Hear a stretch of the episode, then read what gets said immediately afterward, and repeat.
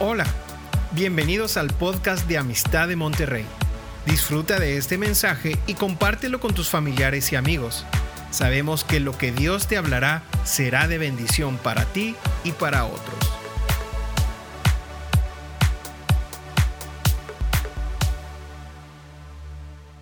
Pues seguimos con nuestro estudio de Malaquías el día de hoy. Vamos a ver el capítulo 2, pero antes de entrar a estudiar este capítulo, permítanme orar. Padre, en el nombre de Jesús, te decimos gracias y oramos, Señor, en esta hora, que vengas a abrir nuestro entendimiento. Padre, oramos que tu Santo Espíritu venga a revelarnos tu palabra. Señor, nosotros como hombres lo único que podemos obtener es solamente conocimiento e información pero eres tú, Padre, quien vierte revelación para transformar nuestras vidas. Y es lo que estamos pidiendo en esta hora, Señor. Que tu revelación venga de arriba y nos ilumine y nos llene y nos transforme. En el nombre de Jesús. Amén. Muy bien.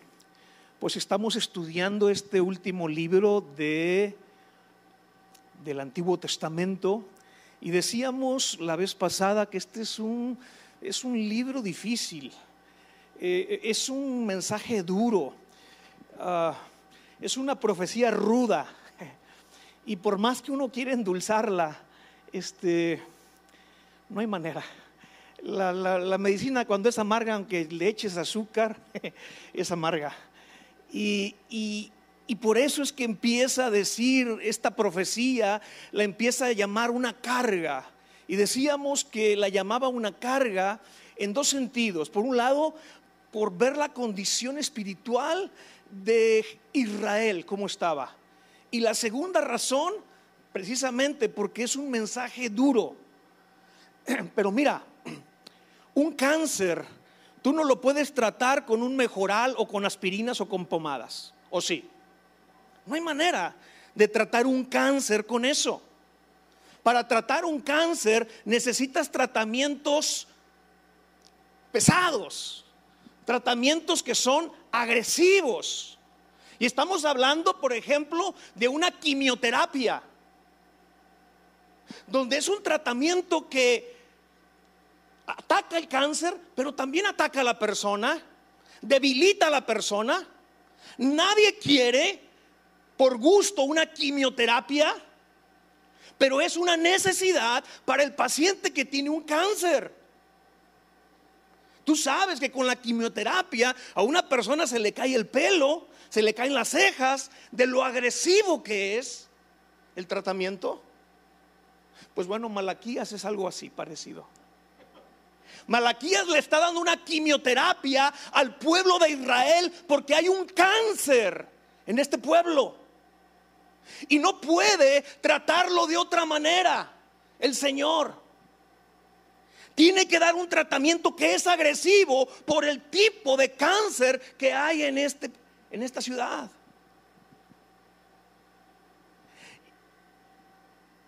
Y el cáncer que hay en el libro de Malaquías, escúchame bien cómo se llama, infidelidad. Infidelidad. ¿No será un cáncer la infidelidad hoy en nuestra sociedad? ¿No será un cáncer que está dentro de nuestras familias? La infidelidad.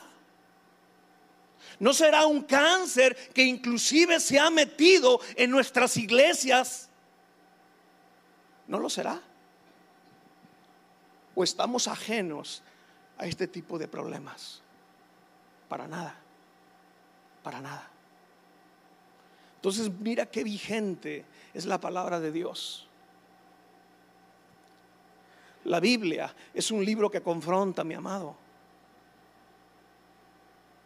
Porque la Biblia no fue diseñada para llenarnos de información y conocimiento y ser grandes teólogos. No, la Biblia fue diseñada para transformar nuestras vidas. Y la única manera de hacerlo es confrontando, porque eso es lo que está haciendo Malaquías. está ante una apatía espiritual del pueblo de Israel, pero no solamente son apáticos, sino que no se han percibido de la condición en la que están. No se han dado cuenta el pueblo de Israel que están mal, están como anestesiados, no se dan cuenta que no van derecho, van torcidos. ¿Y qué es lo que le queda a Malaquías hacer? Poner un espejo enfrente de ellos para confrontarlos. Y que se den cuenta de su condición en la que están. Y esa es la palabra de Dios. Es un espejo que Dios nos pone adelante para revelar nuestra verdadera condición.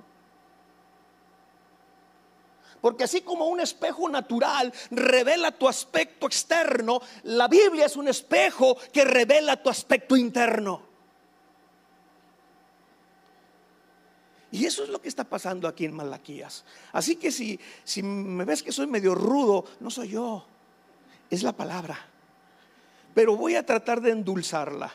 ¿Por qué? Porque aquí en Malaquías 2 hay dos, hay hay una infidelidad a dos pactos. Número uno, que son los primeros nueve versículos del capítulo 2, es una infidelidad al pacto de Leví. Es un pacto que ha hecho Dios con los sacerdotes. Y aquí hay un desprecio por el sacerdocio. Y a partir del versículo 10 hasta el final, hay otra infidelidad al pacto matrimonial. Entonces son dos infidelidades, al pacto de Leví y al pacto matrimonial. Es un desprecio por el sacerdocio y es un desprecio por el matrimonio. Hay infidelidad en la casa de Dios y hay infidelidad en la casa de los judíos.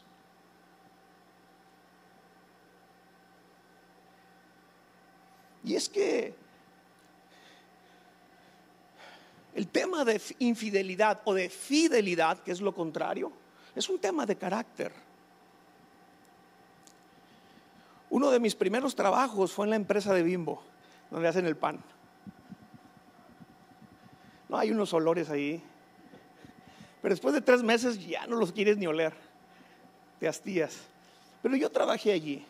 Y algo que me llamó la atención de Bimbo en sus políticas era que había una cláusula que decía, cualquiera que esté en la administración y se le encuentre en adulterio, llámese administrador, el director, el gerente, el superintendente, el supervisor, el que sea.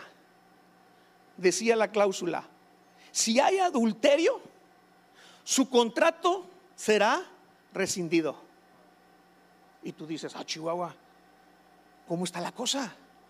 E-, era una política de la empresa. No sé si todavía lo sigue haciendo, yo imagino que sí. Pero, pero, pero al que se le encontraba en adulterio, se le corría de la empresa. Y un día yo pregunté, le dije, oye, ¿por qué? ¿Por qué está esto aquí? Porque me llamó la atención. Y la respuesta que me dieron fue la siguiente. Si un hombre o una persona no le puede ser fiel a su esposo o su esposa, tampoco lo será para el osito bimbo. Y es cierto. Si no puedes ser fiel en tu casa con la persona que más amas, pues menos vas a ser fiel a la empresa. ¿Por qué? Porque el tema de fidelidad es un asunto de carácter. Es más, voy más allá, es un asunto espiritual. Gálatas capítulo 5, versículo 22, dice que es un fruto del Espíritu Santo. Es un fruto espiritual la fidelidad. Lee la nueva versión internacional o lee la Biblia nueva traducción viviente o Dios habla hoy y te traduce en fe de la Reina Valera fidelidad. Porque es un fruto que produce el Espíritu Santo en la vida de un creyente. Y la fidelidad, más que algo que hacemos, es algo que somos. Y que va contigo a donde vayas. De tal manera que el que es fiel lo va a hacer en su casa, lo va a hacer en el trabajo, lo va a hacer en la calle, lo va a hacer en donde ande. Va a ser fiel con Dios, va a ser fiel con sus amigos, va a ser fiel con su esposa, va a ser fiel con sus hijos, va a ser fiel con su pastor. Porque es lo que eres. El que no es fiel no va a ser fiel en nada. En nada. Porque es un asunto espiritual del corazón de la persona. Entonces entramos al versículo 1 y dice allí, ahora pues, y empieza a decir, oh sacerdotes, ¿a quién va dirigido el mensaje? A los sacerdotes. Para ustedes es este mandamiento. Ahora, cuando le habla aquí a los sacerdotes, ¿a quién le está hablando hoy en la actualidad? A la iglesia en general. Primera de Pedro lo dice en el capítulo 2, versículo 9, nos llama linaje escogido. Real sacerdocio. Te vas a Apocalipsis capítulo 5 y dice que Cristo nos ha hecho reyes y sacerdotes para nuestro Dios. Entonces, cuando habla aquí de sacerdotes, hoy en día se refiere a toda la iglesia. Codeal que está a tu lado, dile, te están hablando. o sea, nos incluye a todos. No hay uno de la iglesia que diga yo no. Esto es para todos. Y ahora, dice allí que es un mandamiento, no es una opción lo que está por presentar Dios aquí en su palabra. No es algo optativo como que, pues, pues si quieres. No, no, no, no. Es un mandamiento. Y cuando es un mandamiento, cuando va derecho, aunque te quites, ahí te va. ¿Sí? Es un mandamiento. ¿Y cuál es el mandamiento? Empieza el versículo 2 a decir, si no oyeres y si no decides de corazón darle gloria a mi nombre, y ahí me quedo. Porque este es el mandamiento. El mandamiento es, está en forma negativa al, al empezar el versículo 2. Pero lo que está tratando de decir con este mandamiento es que el primer mandamiento es oír a Dios. Oír su palabra. ¿Qué dice el Shema judío? Agarrado de Deuteronomio capítulo 6. Oye Israel. Primer mandamiento. Hay que oír a Dios. El segundo es una decisión. Es una decisión. ¿Cuál es la decisión? Que de todo corazón hay que darle gloria al nombre de Dios. Qué, curioso. Cuando tú lees Mateo, el Sermón del Monte, capítulo 6, Dios, Jesús les está enseñando a sus discípulos a orar. Y dentro de esa enseñanza les está diciendo, cuando ustedes oren, oren así. Y dice, Padre nuestro que estás en el cielo, santificado sea tu nombre. Lo primero que Jesús les enseña a sus discípulos al orar es a glorificar el nombre de Dios. Juan 17 es un reporte final de nuestro Señor Jesucristo al Padre. Es una rendición de cuentas la que está haciendo Jesús en Juan 17. Y en los primeros versículos, Él dice, Padre, yo te he glorificado porque he terminado la obra que me diste a hacer aquí en la tierra. Y te das cuenta que la vida de Jesús, toda su vida aquí en la tierra, llevaba un único propósito, que era glorificar el nombre del Padre.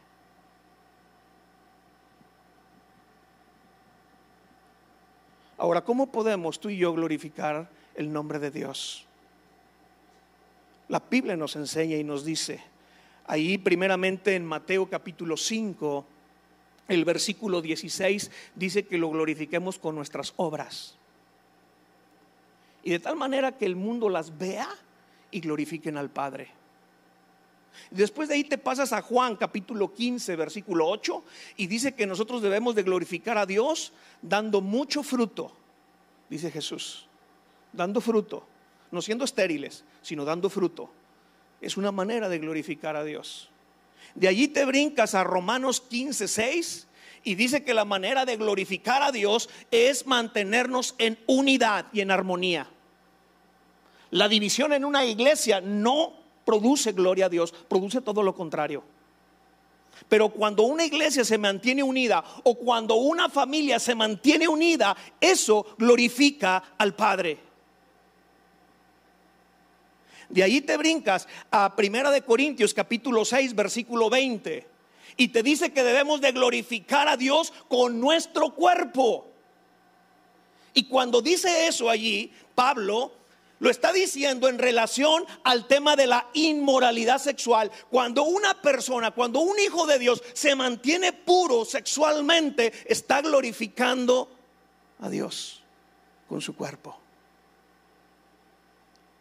Cuando en un matrimonio un hombre solamente tiene relaciones sexuales con su esposa, está glorificando a Dios. Cuando una mujer dentro de un matrimonio tiene solamente relaciones sexuales con su esposo, está glorificando a Dios.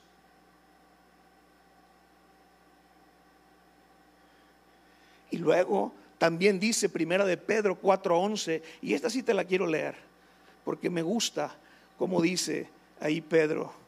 Y dice allí la escritura, si alguno habla, hable conforme a las palabras de Dios. Y si alguno ministra, ministre conforme al poder de Dios, para que en todo sea Dios glorificado por Jesucristo.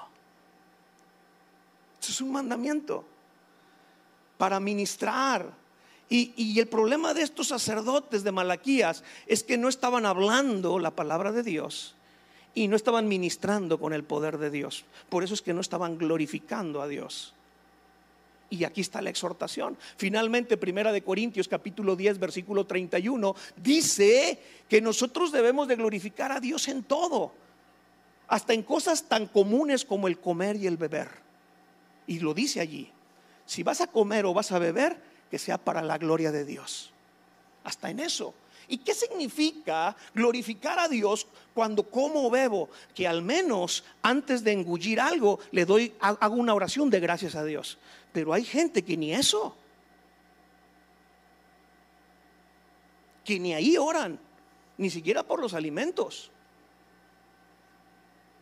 Y dice la escritura que aún hasta en esas cosas tan sencillas, tan comunes, tan cotidianas, tan ordinarias, debemos de glorificar a Dios. Quiere decir que con todo, con todo lo que hagas, tú tienes que glorificar a Dios. Y esto era el mandamiento, este, este era el mandamiento que Dios le estaba dando aquí a estos sacerdotes. Decidan darle gloria a mi nombre, pero debe ser una decisión de corazón. Y no solamente de dientes para afuera. Si se va a servir a Dios debe ser con el corazón. Porque el amor que Dios quiere es un amor de corazón. ¿No lo dijo así Jesús cuando le preguntaron cuál es el mandamiento más importante? Amarás al Señor tu Dios con todo tu corazón. Es que mira, cuando nosotros hacemos algo para Dios y en eso que hacemos no va tu corazón, es solamente una religión. Y es una religión vacía, que no sirve para nada. Porque no solamente se trata de hacer algo por Dios, sino también es con qué motivación la haces. Y en esa motivación tiene que ir incluido tu corazón.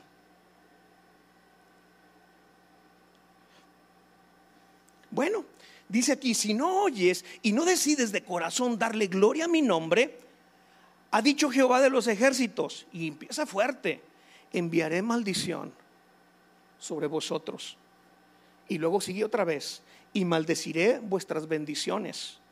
Y otra vez, y aún les las he maldecido porque no habéis decidido de corazón.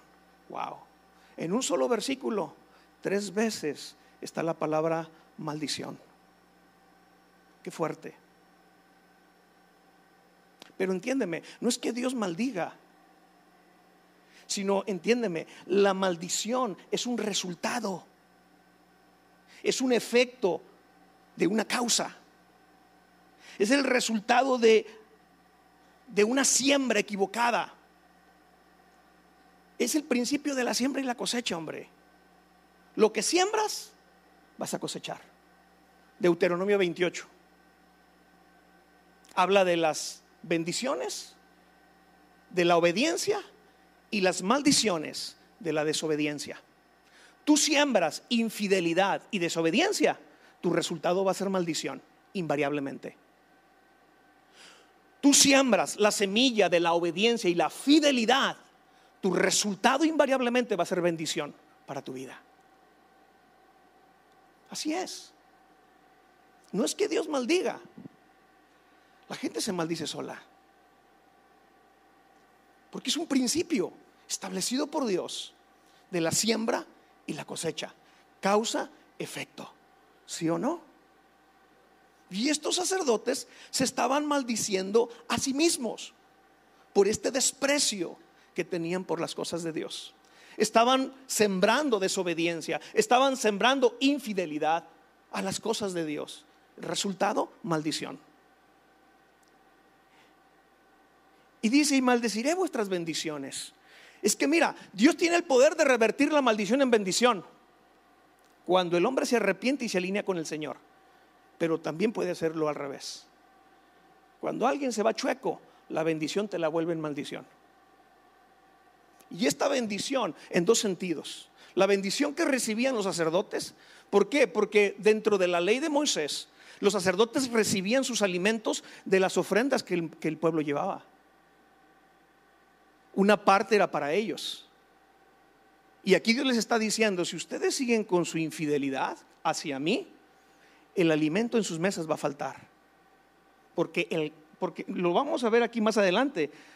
Este, cuando dice aquí, y aquí os dañaré la cementera, en el versículo 3. Cuando habla ahí de la cementera, habla de la semilla.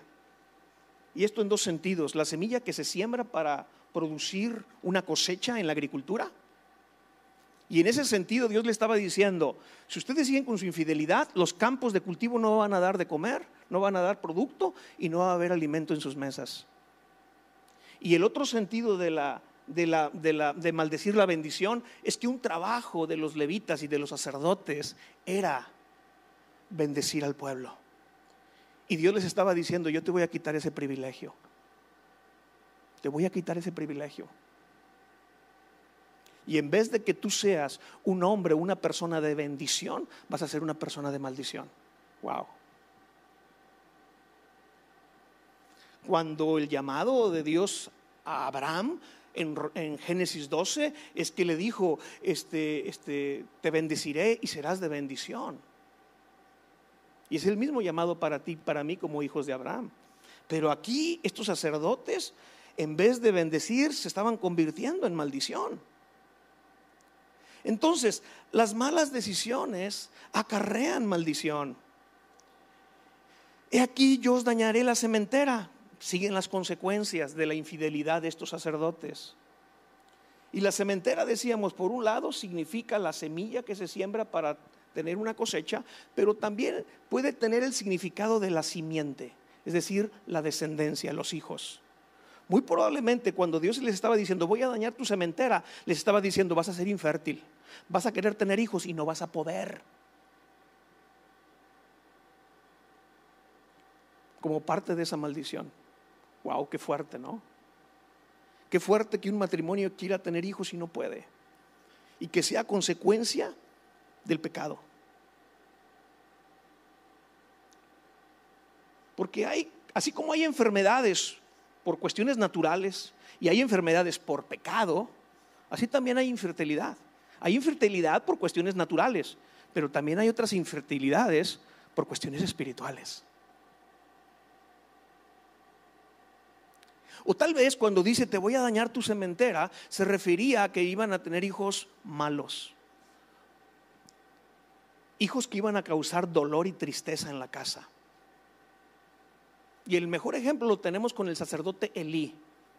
Tuvo dos hijos, dice allí, primera de Samuel, que eran perversos. Y le costó el sacerdocio a Elí por cuestión de sus hijos.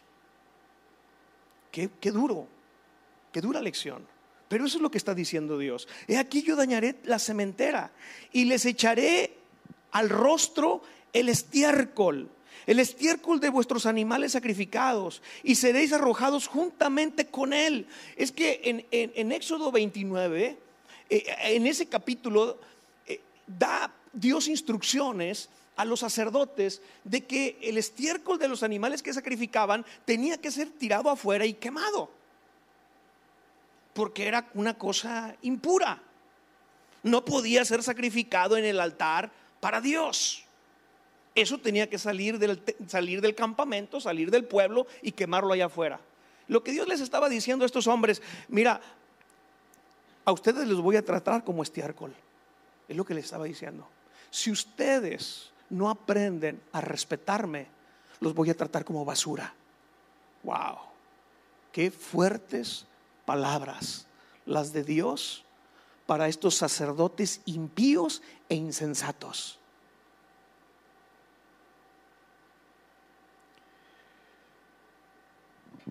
Versículo 4. Y sabréis que yo os envié este mandamiento para que fuese mi pacto con Leví, ha dicho Jehová de los ejércitos.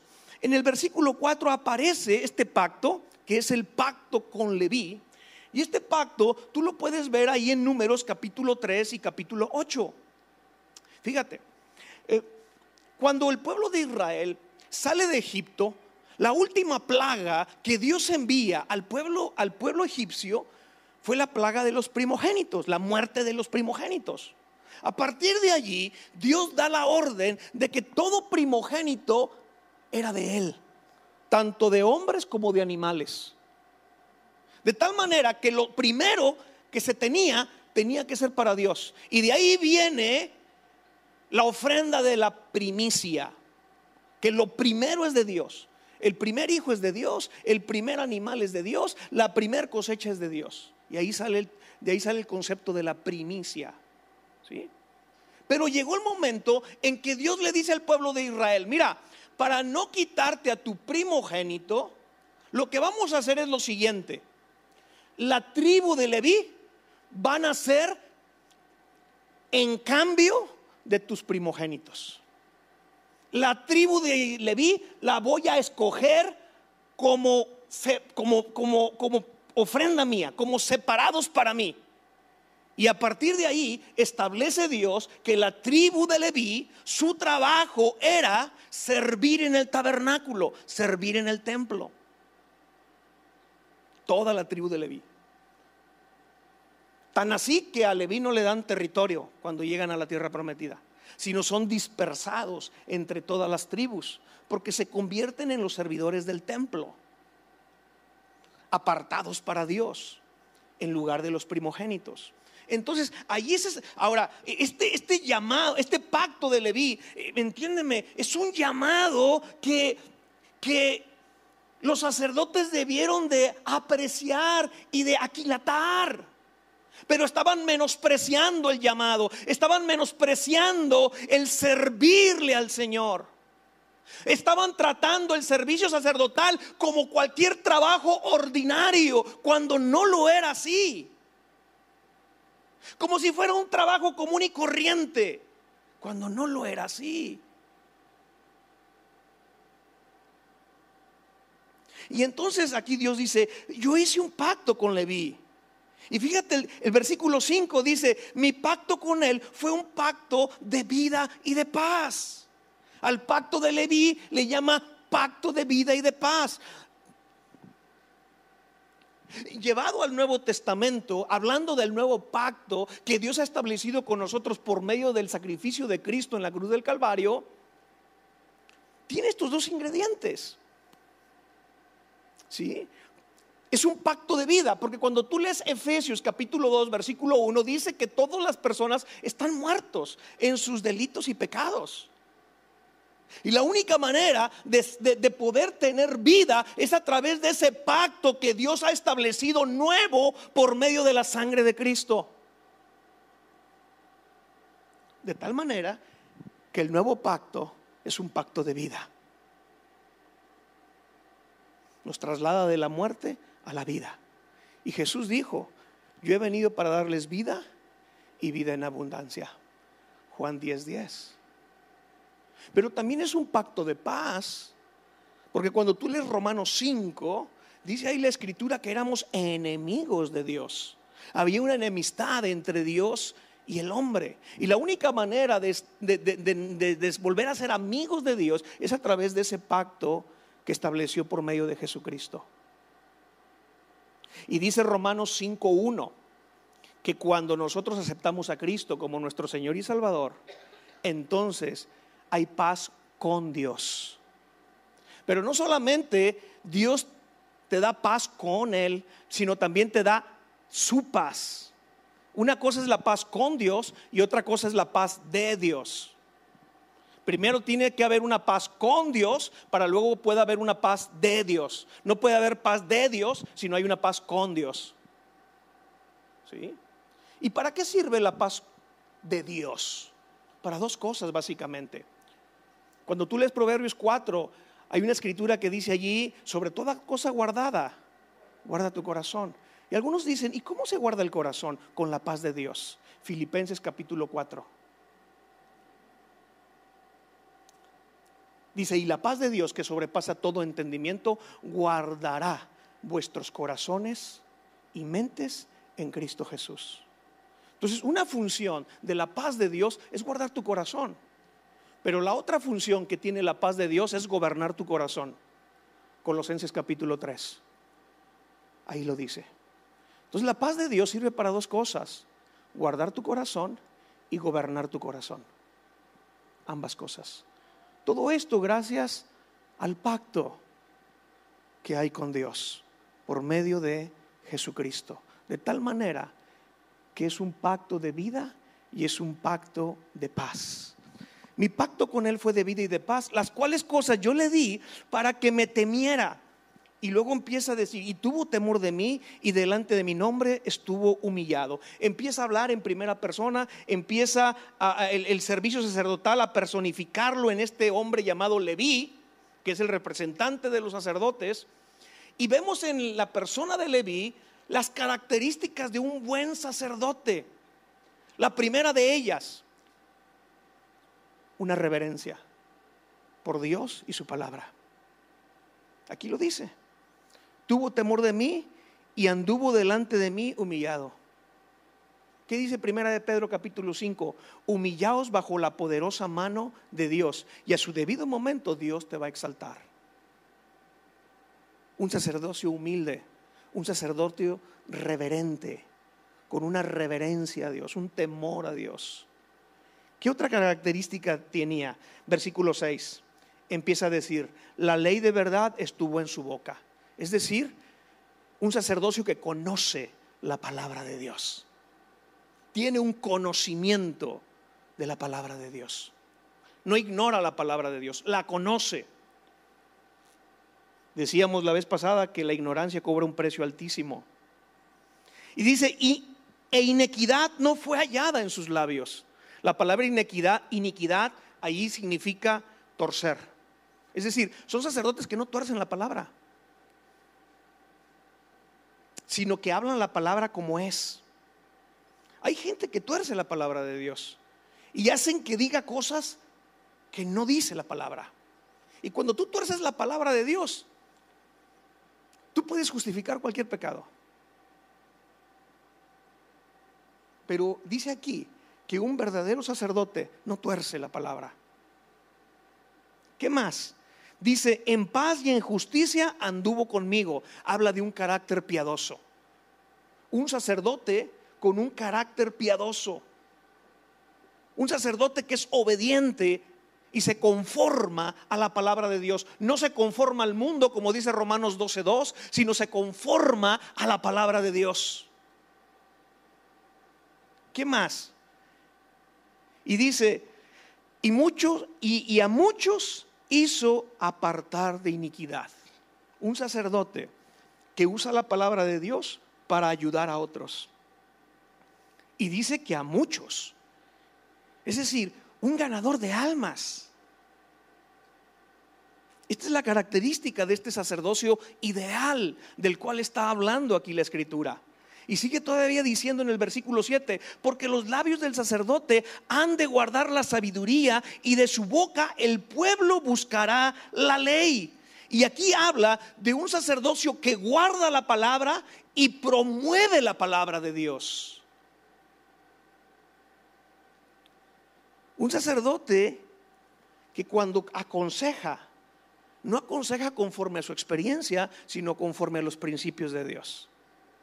Porque es muy diferente cuando tú aconsejas en, base a tu experiencia y es otra cosa muy diferente cuando tú aconsejas en base a los principios de Dios. Lo que funciona son los principios de Dios, no tu experiencia.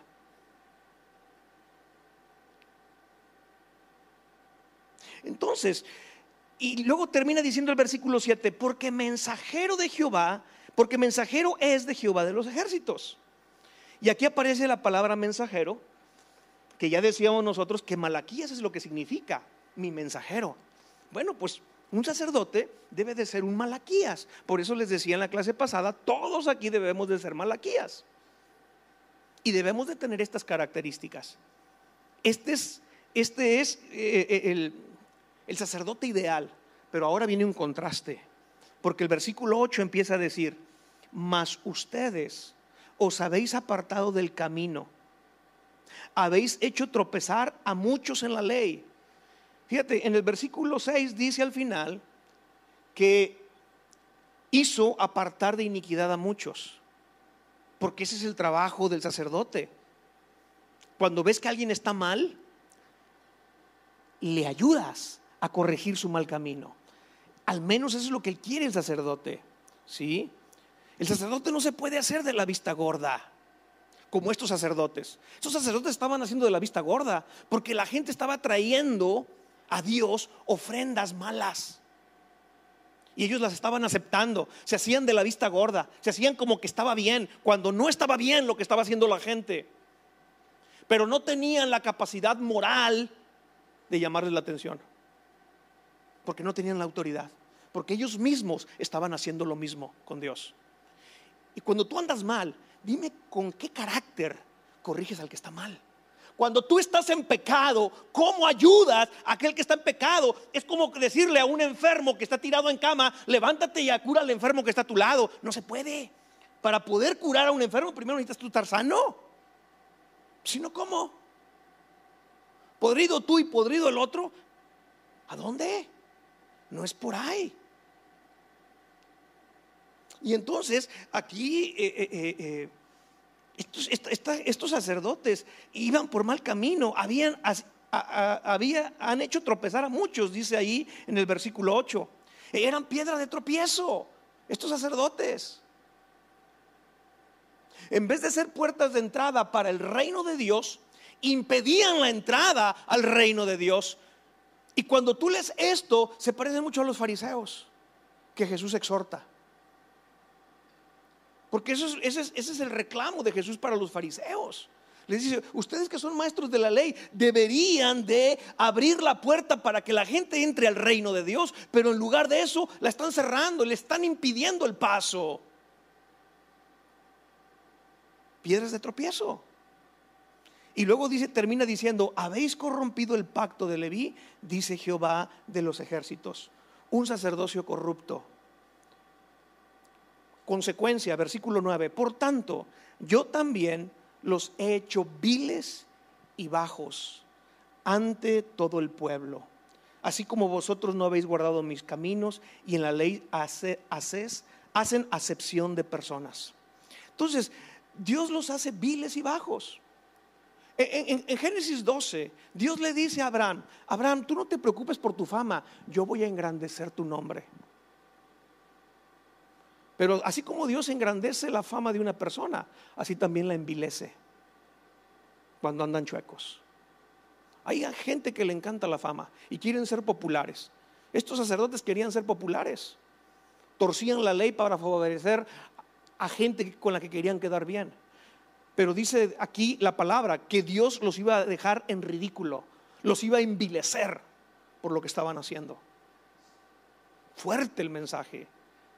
Mis amados, por eso les estoy diciendo, este es un mensaje duro, pero es quimioterapia para un cáncer. ¿Te das cuenta?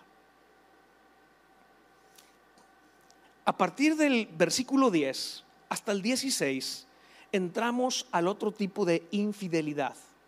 y ahora es la infidelidad en el matrimonio. Y empieza a decir el versículo 10, ¿no tenemos un mismo Padre? ¿No nos ha creado un mismo Dios? ¿Por qué pues nos portamos deslealmente el uno contra el otro, profanando el pacto de nuestros padres? Y aquí aparece por primera vez en este capítulo la palabra desleal o infiel. Y cuatro veces tú vas a encontrar esta palabra en los siguientes versículos. Y lo que está diciendo, a ver, señores, tenemos un padre, ¿verdad? Sí. ¿Quién es nuestro padre? Dios. ¿Cuál es el carácter de Dios? ¿Es un Dios fiel o es un Dios infiel? Obvio, es un Dios fiel, no es un Dios infiel. Entonces, si papá es tigre, pues yo al menos como hijo debo estar pintito. Es decir, si mi padre es fiel, lo que se espera es que yo como su hijo también sea fiel. Pero ¿cómo es que dices que tu padre es Dios y siendo un Dios fiel, tú eres infiel. Uf, qué fuerte, qué fuerte. Porque entonces, ¿quién es tu padre? Les está diciendo aquí Malaquías. Oye, si somos hijos del mismo padre, el tema de fidelidad, donde más debe de florecer y donde más se debe de ejercer, es en la casa, entre la familia, entre los hermanos. Pero sin embargo, era en la familia de Dios donde había infidelidad. No se estaban pareciendo al Padre. Había infidelidad con Dios y había infidelidad con el prójimo. Es que el que es infiel es infiel con Dios, es infiel con el prójimo y hasta es infiel consigo mismo. Y aquí lo está diciendo. La infidelidad no debe de darse en la familia de Dios. Y entonces, versículo 11, empieza a decir, prevaricó Judá. Y en Israel y en Jerusalén se han cometido abominación. Porque Judá ha profanado el santuario de Jehová que él amó y se casó con hija de Dios extraño. Utiliza tres palabras muy fuertes en este versículo prevaricación, abominación, profanación. Palabras fuertes. Prevaricar significa salirse de lo que es derecho, salirse del surco, salirse de lo recto, es andar torcido. Porque la infidelidad es eso, mis amados. Es salirse del camino correcto. El que es infiel es un torcido, es un chueco, porque está jugando chuecamente a quien debería serle fiel. Es un prevaricario el que tal hace, dice aquí la palabra. Y luego todavía le llama abominación. Y cuando habla esta palabra abominación, significa repugnante, asqueroso. Porque eso es la infidelidad, algo asqueroso y repugnante a los ojos de Dios, una abominación. Y cuando tú empiezas a darle esa perspectiva a la infidelidad, pues se te deja, o sea, entiéndeme, empiezas a, odiar, tienes que, tienes que empezar a odiar la infidelidad. Porque un problema del pecado es que no lo vemos como Dios lo ve. A la infidelidad, ¿sabes cómo le dice el mundo? Eh, una canita al aire, un resbalón, hay una caidilla, hombre. Un gustito. O sea, no, no manches. La infidelidad no es eso. Es lo que Dios dice, algo asqueroso, algo repugnante, algo abominable. La abominación significa idolatría, porque la infidelidad tiene que ver con lo espiritual.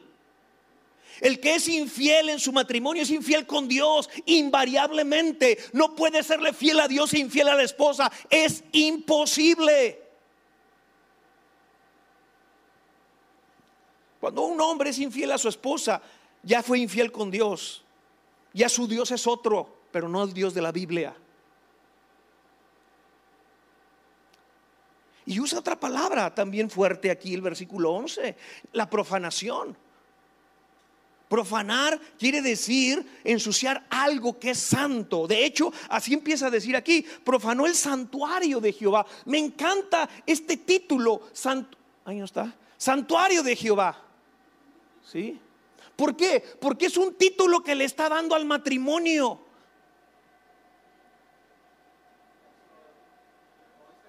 El 11, ¿sí? Le llama santuario de Jehová. Subráyalo, porque es el título que la palabra de Dios le está dando aquí al matrimonio. Qué increíble, porque me está enseñando varias cosas este título. Primeramente, el matrimonio es algo sagrado y es algo santo. Y como tal, tú tienes que tratarlo. Con ese respeto y con esa dignidad que, se le debe dar de acuerdo a la palabra. Es un santuario.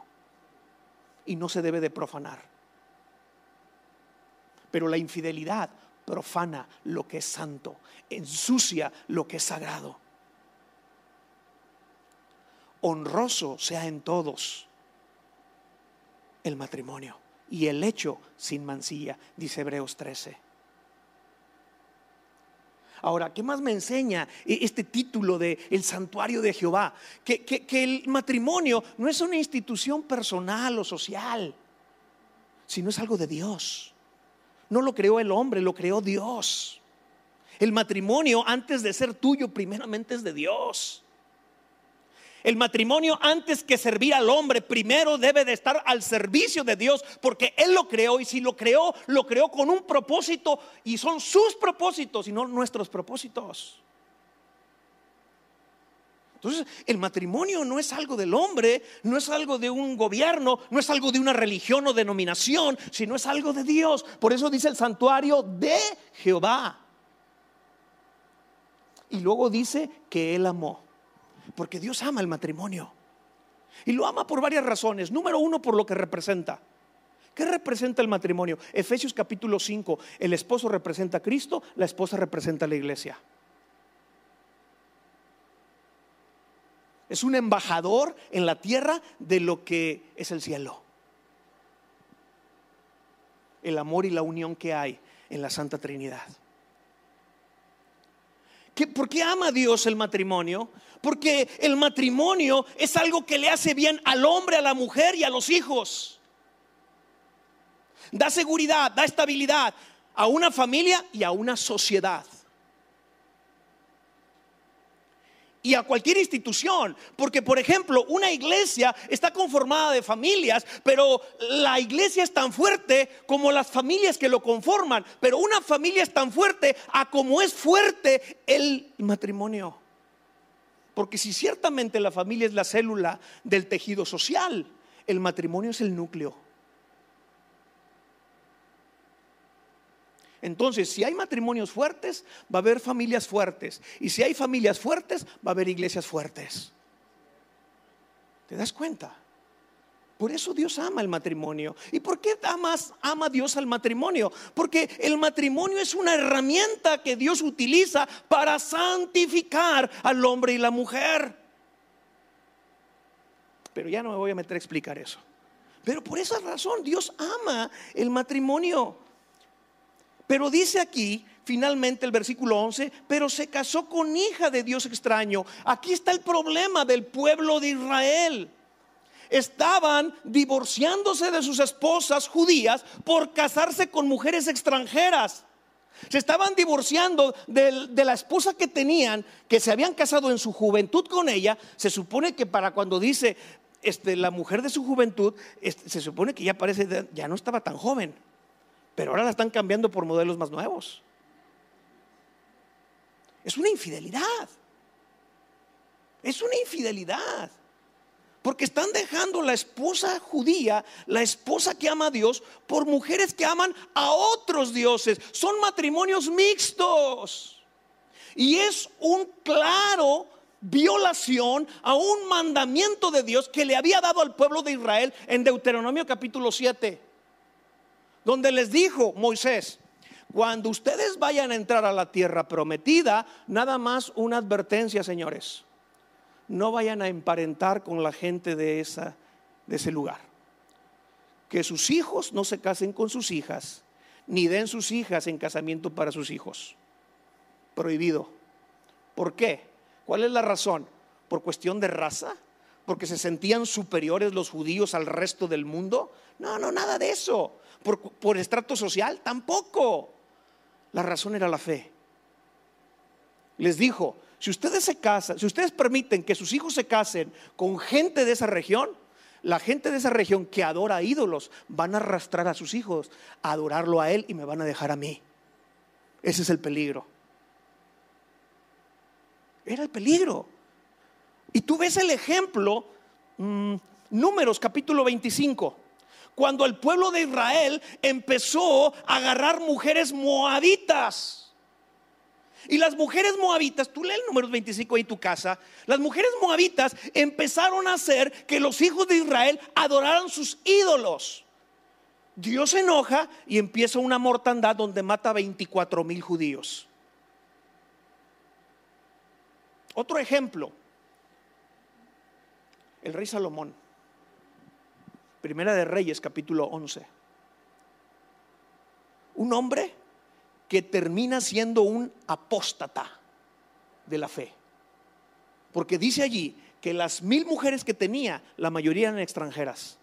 Y esas mujeres extranjeras inclinaron el corazón de Salomón, el rey más sabio que ha existido en el Antiguo Testamento, lo inclinaron a adorar ídolos. Salomón termina su vida adorando ídolos por causa de las mujeres que tiene, de las esposas extranjeras. Imagínate. Otro ejemplo en la Biblia, el rey Acab se casa con una mujer llamada Jezabel, que era una extranjera, mujer pagana, adoraba a Baal. Y dice que Acab, el rey Acab, hizo cosas peores que todos los demás reyes anteriores porque su esposa lo incitaba a la idolatría.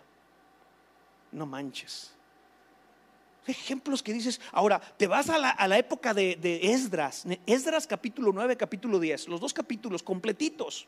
Es más, escúchame, Esdras tuvo que hacer un, reunir a un consejo del pueblo y tardaron tres meses para poder llegar a una conclusión por el problema que había de los matrimonios mixtos. Es que el, tema de los problemas matrimoniales no son cosa sencilla, no son cosa fácil, no es cosa que arreglas en una platicadita, en una consejería. Es un tema difícil. Porque, porque cada, cada pareja trae sus problemas muy particulares. Y hay que atenderse de manera individual. Y no podemos a todos cortarlos con la misma tijera. Decía un maestro de medicina, no existen las enfermedades, existen los enfermos. Es cierto. Porque queremos, decían, no se te ocurra querer encuadrar eh, eh, al enfermo a lo que dice el libro. No, no, no, es adaptar el libro a lo que trae el enfermo. Pues es igual en esto del matrimonio. Y entonces el problema es que eran matrimonios mixtos y estaban pecando. Ahora, e, eso también viene en el Nuevo Testamento, segunda de Corintios capítulo 6. Pablo les dice, no se unan a yugo desigual. Yo no sé por qué hay chavos y chavas cristianas que se empeñan en casarse con impíos y piensan que les va a ir bien. O sea, dime de qué manera Tú que estás soltero, segunda de Corintios capítulo 6, versículos del 11 al 18 no te aplica tu vida. ¿Por qué crees que tú estás exento a ese mandamiento?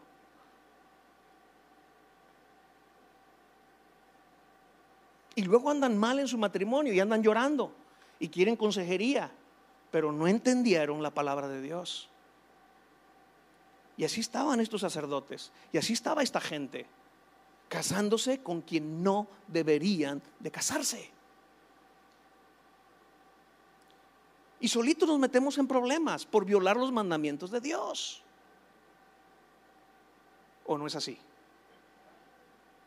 Entonces, aquí está el problema de los matrimonios mixtos. Se casaron con hijas de Dios extraño. Bueno, versículo 12, Jehová cortará de las tiendas de Jacob al hombre que hiciera esto Uy, qué fuerte. lo va a cortar.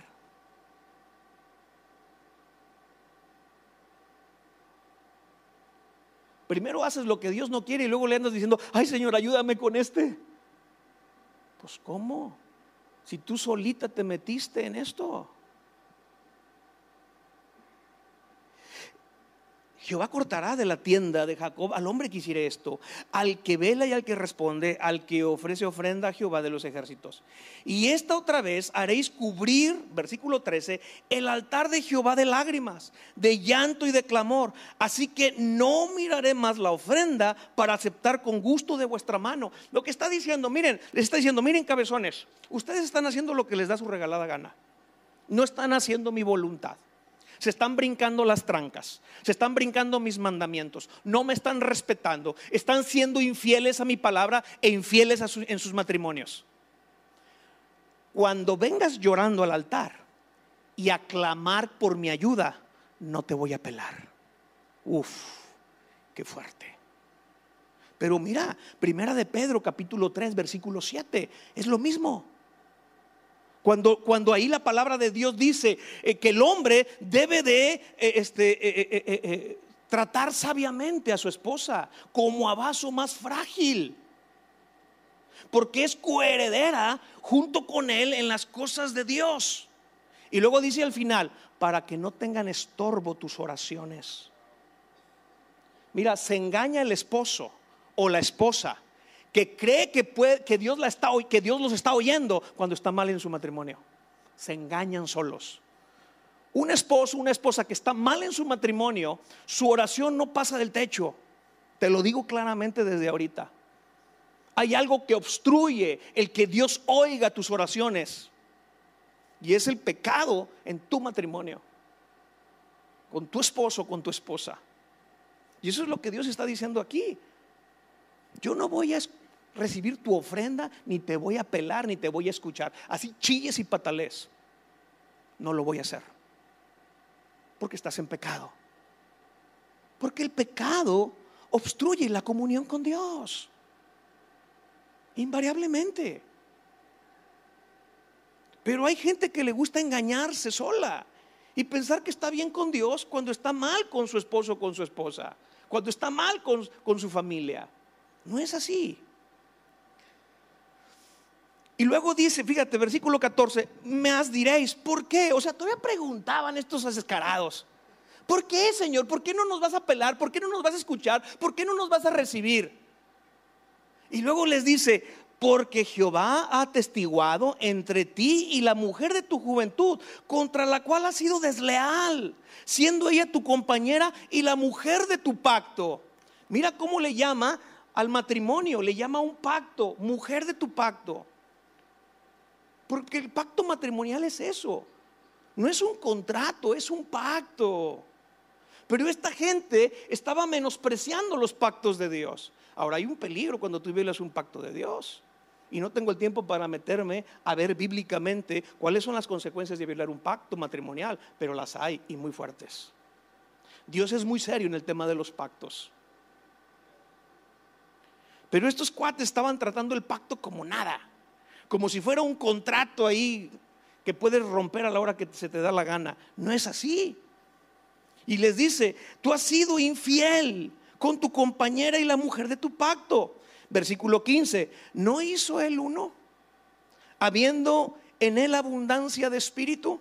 Y esto nos remonta a Génesis capítulo 2, versículo 24, cuando dice ahí la palabra, por tanto dejará el hombre a su padre y a su madre y se unirá a su mujer y serán una sola carne. Dios hizo en al principio un solo hombre y una sola mujer para que fuera un matrimonio. A, a Adán no le dio más opciones.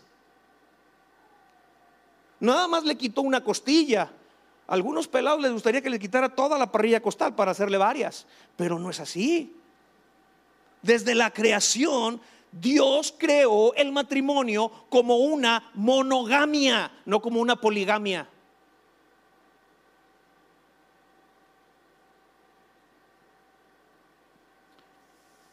Dios hizo uno, dice aquí.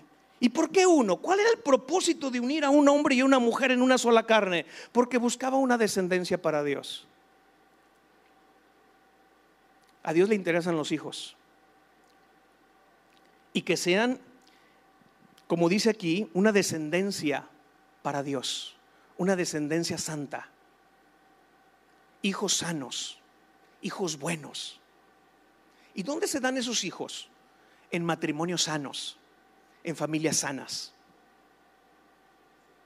No en familias divididas, no en familias disfuncionales, donde hay pleito entre papá y mamá. Y lo único que ven los hijos es ese pleito, esa contienda, esa violencia o esa infidelidad. Porque terminan dándose cuenta los hijos de la infidelidad de uno de los dos. Y eso es destructivo para el carácter de un, de un niño, de un joven. Dios quiere una descendencia para Él. A Él le interesan los hijos, a Él le interesan los niños. Y mira, piénsalo, tú eres una sola carne en tus hijos, porque tu hijo es la mitad de papá y la mitad de mamá, y juntos ahí está tu hijo, una sola carne. Se vuelve una realidad esa unión de una sola carne en los hijos. Yo soy una sola carne de mi papá y de mi mamá. Dice, porque Dios le interesa una descendencia para Dios. Guardad pues en vuestro espíritu y no seas desleales con la mujer de vuestra juventud. Versículo 16 y con este término. Porque Jehová Dios de Israel ha dicho que Él aborrece el repudio. En otra traducción, Él aborrece el divorcio. Y al que cubre de iniquidad su vestido dijo Jehová de los ejércitos, guardad pues en vuestro espíritu y no seas desleales. Mira cómo dice, guarda tu espíritu y no seas desleal, porque la lealtad o la fidelidad es cuestión espiritual. Y dice aquí el versículo 16 que Dios aborrece el repudio, el divorcio. Pero escúchenme una cosa, el divorcio es la consecuencia de la raíz, es el fruto de algo que se sembró equivocadamente. Aquí el enfoque de este capítulo es la infidelidad, no el divorcio. Porque muchos usan este versículo para satanizar al divorciado o al que se divorcia. No, no es así. ¿Sí? Lo que sí dice aquí la escritura es que el divorcio no es la voluntad de Dios. Te lo voy a poner con un ejemplo. Imagínate una persona que es diabético pero ese diabético no se trata su problema de azúcar correctamente, no se está tomando sus medicamentos, se descuida, está comiendo cosas que no debe de comer, o sea, está mal el paciente, porque no hace lo que el doctor le ha dicho. Bueno, pues su azúcar está alta siempre en su sangre. Un paciente diabético es más susceptible de agarrar una infección y de que una infección prospere.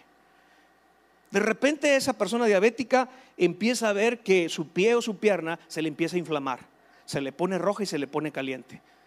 Pues ya trae una infección. Pero como es cabezón y no le gusta ir al doctor, decide tratarse él mismo en su casa. Pero, oh sorpresa, que en vez de que la infección ceda, va avanzando más y va corriendo más. Llega un momento en que se asusta porque ya le preocupa, porque la pierna ya la trae muy hinchada, porque ya le empieza a doler mucho y entonces pues aunque no quiere va con el médico.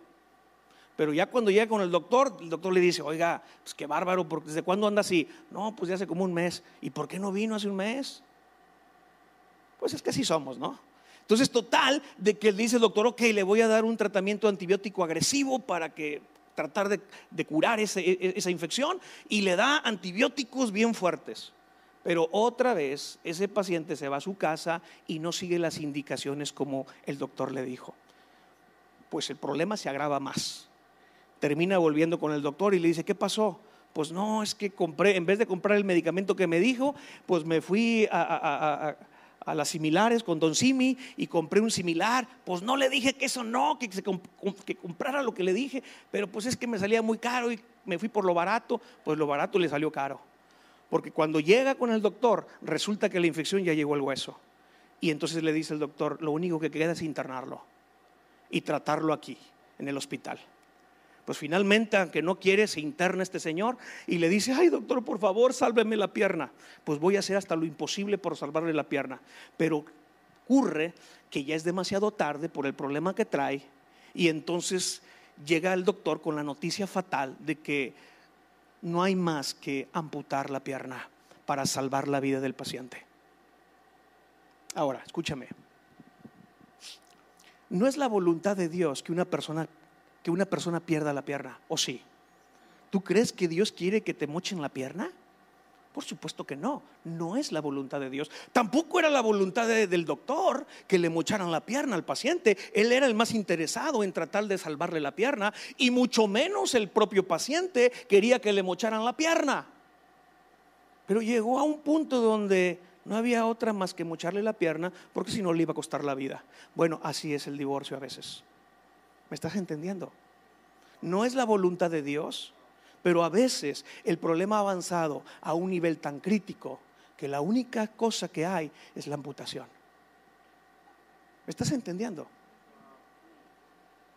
Entonces, cuando vienen casos de matrimonios a nosotros, lo, lo, tenemos que analizar de manera personalizada. Cuando viene gente con problemas de divorcio, también tenemos que analizarla de manera particular. Y no podemos cortar a todos con la misma tijera y decir, ay, tú eres divorciado, tú no. Y, tratarlo como si fuera una persona de segunda categoría. No es así. Estamos, porque, porque luego se puede tomar este pasaje para volvernos muy legalistas, pero luego pasa lo que dice Romanos 2.1, que nosotros volviéndonos jueces de algo, nos convertimos en, en hacedores de lo mismo. Y le dice, oye, tú que juzgas, terminas haciendo lo mismo, no manches no está bien. ¿Sí, sí me explico? Entonces, eh, eh, eh, aquí el, tema de fondo es, es, la infidelidad. De que estos, estas, estas personas estaban siendo infieles en su matrimonio y se estaban divorciando por querer irse con otra persona, porque ya no les gustaba mucho lo que tenían en casa. Y en vez de arreglar su matrimonio, mejor se disponían a ver para afuera y buscar algo, una opción. Y como siempre, piensan que el problema es la otra persona. Y resulta que, y piensan ilusoriamente que al irse con otra persona les va a ir mejor, pero no se dan cuenta que el cáncer lo traen ellos. Y a donde se vayan van a ser un problema. Van a ser un problema. Bueno, aquí dejamos Malaquías capítulo 2 y quiero terminar haciendo una oración. Así que cierra ahí tus ojos por un momento. Y mira, yo te dije que Malaquías es duro. Malaquías es una lija. Malaquías es agresivo. Pero es una quimioterapia para un problema de infidelidad, para un cáncer llamado infidelidad que había en la iglesia y que había en los hogares.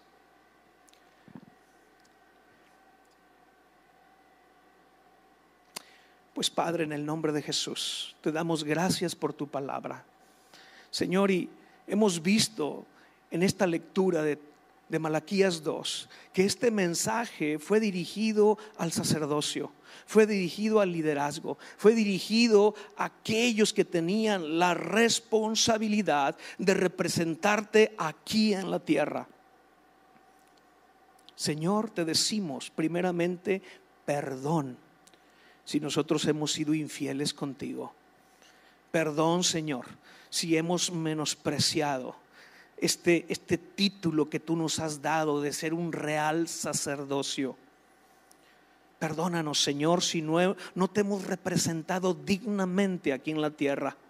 Perdónanos si hemos sido piedras de tropiezo, como pasó con estos sacerdotes que hacían caer a muchos en iniquidad porque transgredían la ley, transgredían tu palabra. Señor, ayúdanos a ser como el sacerdote Leví.